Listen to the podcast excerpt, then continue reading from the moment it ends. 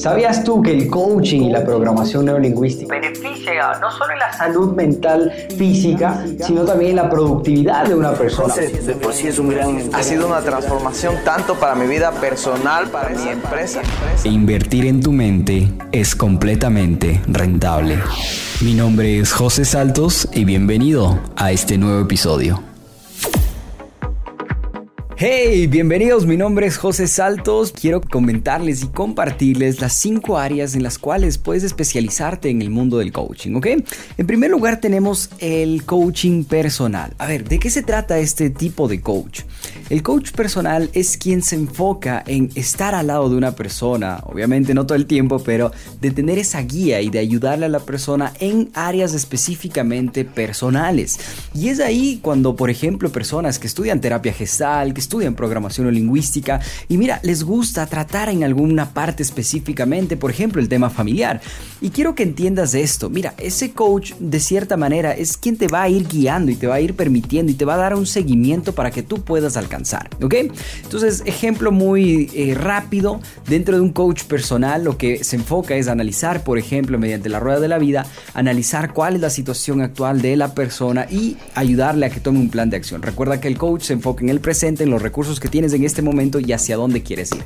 ¿Ok? Entonces, ten en consideración eso. Por ejemplo, para las personas que se dedican al mundo del coaching personal, pueden crear retos, pueden crear rituales, eh, pueden enfocarse, por ejemplo, en crear cursos, sesiones, seguimientos. Es como hacia donde más eh, se suele ir ejemplo, ¿no? Terapias de, coaching familiar, hay muchos coach familiares y esto no quiere decir, mira, muchas veces eh, aquí hay, una, hay un punto, ¿sí? Donde se divide la parte de, la psicología que se enfoca mucho en la parte del pasado y el tema del coaching que se enfoca en el presente y en el futuro.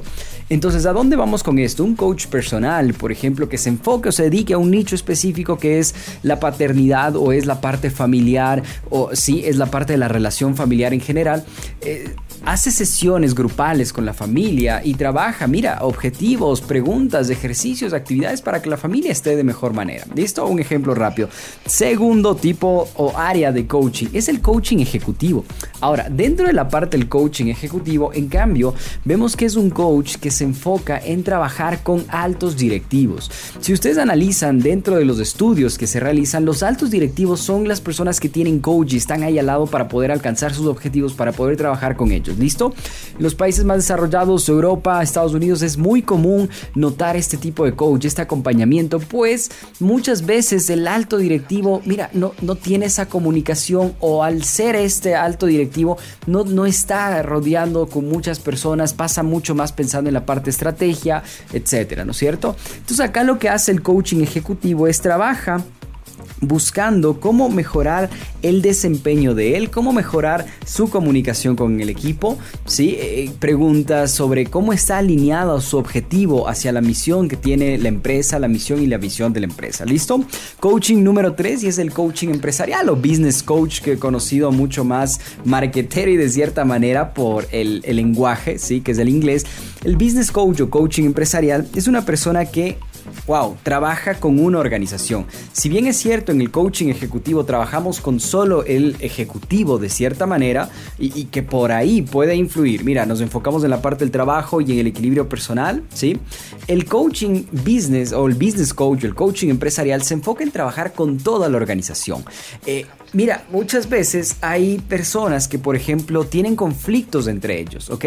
Personas de la organización, eh, ah, medios, medios cargos o cargos medios o cargos bajos o altos, etcétera, tienen ciertos conflictos entre ellos. El ambiente laboral no está muy bien, la comunicación no está muy bien, no están alineados a un objetivo, etcétera, ¿no es cierto?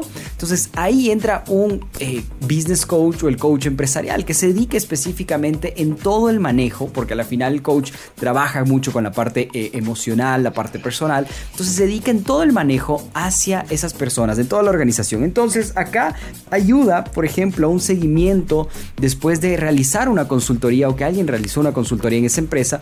El coach lo que hace es ayudar y alinear para que la conducta, los hábitos y el objetivo, las metas se vayan cumpliendo y obviamente esto es un trabajo con uno a uno con las personas, ¿ok? Tenemos después, tenemos por acá también el coach, eh, la parte profesional para profesionales y aquí se puede analizar analizar en diversos casos. Mira, puede ser eh, personas, en este caso coach, que se dediquen a profesionales que hey, recién sufrieron un tema de un desempleo y, están como que muy, wow, no sé por dónde hacer, no sé qué hacer, o eh, escogieron mal su profesión, o simplemente son profesionales que, mira, un abogado, un arquitecto, etcétera, que quiere mejorar en cierta área y quiere es algo similar, por decirlo así, al coach ejecutivo, pero ya no directamente se concentra en un ejecutivo que tiene abajo muchas personas, sino acá es una persona que, mira, puede ser un, solopreneur, un emprendedor solitario, o puede ser un profesional, un abogado, un arquitecto que no es que tenga gran, muchas personas, pero hey, quiere establecerse de mejor manera sus objetivos, quiere arrancar mejorando sus hábitos, ¿listo? Entonces ahí se centra en la parte del coaching profesional. Ahora, ten en consideración que el quinto punto y eh, uno de donde nace de cierta manera y es muy conocido es el coaching ¿sí? de deportivo. Si bien es cierto, el coach viene desde el deporte. Entonces, ejemplo, ¿no? Tú ves un director técnico, el director técnico no está jugando, el director técnico está dirigiendo a los jugadores y aparte de ello hay un coach para los jugadores, es decir, para ver cómo está su estado, para, para analizar, para motivarlo, para hacer preguntas y ayudarlos a que se encaminen de mejor manera. Ahora, tengo una tarea de refuerzo para ti. Primero que te suscribas en este canal, que nos des like, que nos comentes qué tal te ha parecido esta información, que nos ayudes a compartir, pero en serio, hay una tarea que quiero hacerla contigo. Quiero que anotes estas preguntas para que tú las puedas ir haciendo, para que tú las, las llenes, ¿listo? Primero, ¿qué habilidad preferirías mejorar en tu vida en este momento? ¿Listo?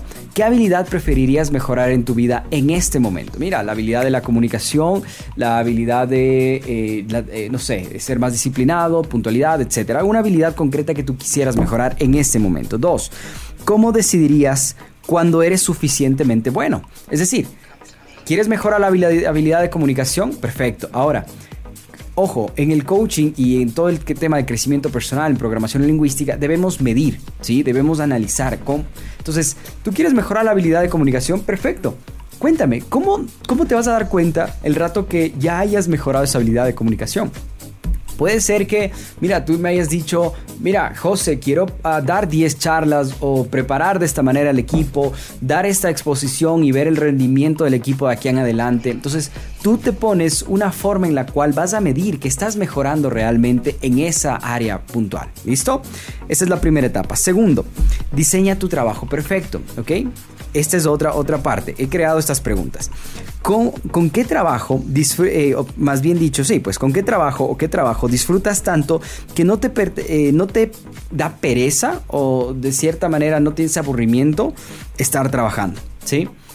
Cuéntame, ¿cuál es ese trabajo? Escríbelo por favor, coméntanos también. Si puedes responder este video en los comentarios te agradezco muchísimo. Segunda pregunta, ¿cómo te gustaría trabajar? ¿Ok? ¿Cómo te gustaría trabajar? Tercera pregunta, ¿dónde te gustaría trabajar? Es decir, diseña tu entorno perfecto. ¿Cómo quisieras que sea tu entorno perfecto? Cuarta pregunta, ¿cuándo te gustaría trabajar? ¿Ok? E igual, diseña tu día, cómo quisieras hacerlo, cuándo quisieras hacerlo.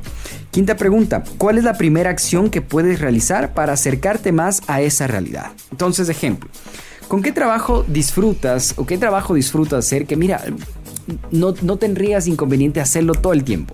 Personalmente amo estar en charlas, amo estar en capacitaciones, amo estar con la gente, amo estar ayudando a las personas, haciendo ejercicios, buscando soluciones, resolver ciertos conflictos de las personas. Ese es, ese por ejemplo, es lo que yo más disfruto hacer, ¿ok?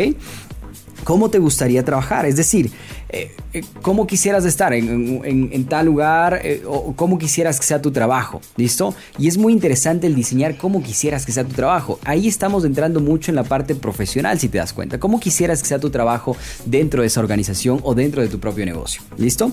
Tres, ¿dónde te gustaría trabajar?